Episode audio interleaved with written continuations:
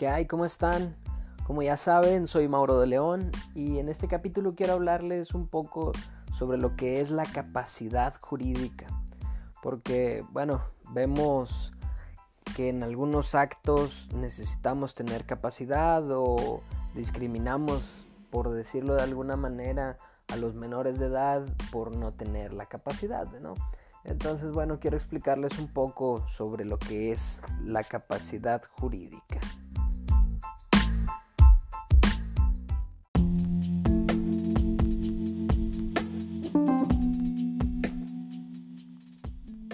Entonces, bueno, entrando en materia, la capacidad jurídica es la facultad que tenemos nosotros como personas para poder realizar un acto. Obviamente si hablamos de, de, una capacidad jurídica, bueno, pues es de realizar un acto jurídico. Si nosotros tenemos la capacidad jurídica de realizar un acto, bueno, pues entonces se da uno de los tantos requisitos para poder llevarlo a cabo, ¿no? Entonces, bueno, tengamos en cuenta esto particularmente.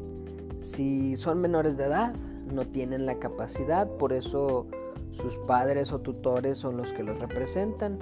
Si estamos hablando de los enajenados, como los idiotas, imbéciles o interdictos, que son todos son términos jurídicos y son personas ajenas que no controlan su voluntad. Si bien es cierto son unos buenos insultos, bueno, pues hay que tomar en cuenta que no es por la cuestión del insulto, sino que no tienen la capacidad jurídica. Y por último, una persona por muy entera que la veamos, bueno, pues tenemos que ver que tenga la capacidad, porque por ejemplo a lo mejor yo te puedo vender un carro, pero si es el carro del vecino yo no tengo la capacidad de venderlo, ¿sabes? O sea, soy incapaz de realizar ese acto a menos que él tuviera un mandato para realizar la compra-venta, bueno, pero a eso es a lo que voy.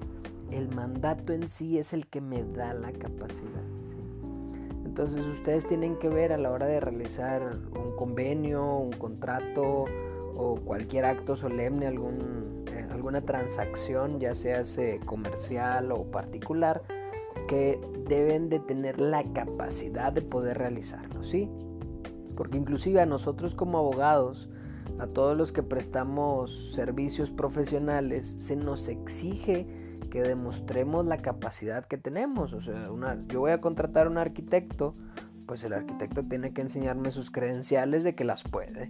Porque inclusive si ponemos un ejemplo más burdo, si nos vamos a un entrenamiento, me van a enseñar artes marciales y quiero aprender el Jet Kundo, que por cierto le mando un saludo a Misikun, que pronto he de volver, se lo prometo.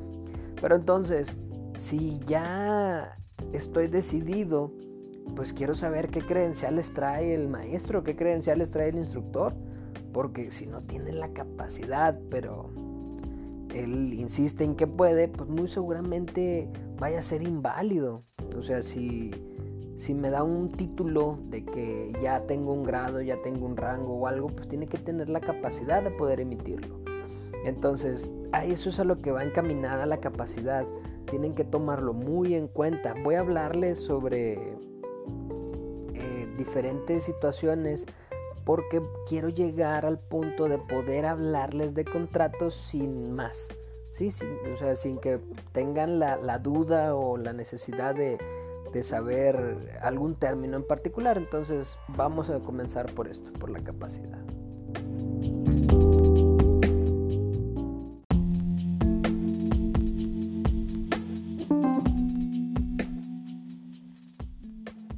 Entonces, bueno, pues no quiero andar más. La verdad es que la capacidad es algo muy sencillo, pero es muy importante. Eso es algo que quiero que tengan muy en cuenta porque si no tenemos la capacidad, pues realmente después la representación, el consentimiento y demás elementos importantes para un convenio o un contrato no los vamos a poder cumplir, ¿ok? Entonces, bueno, ya posteriormente en otros capítulos les hablaré del resto de los requisitos para poder hacer un contrato. ¿Estamos?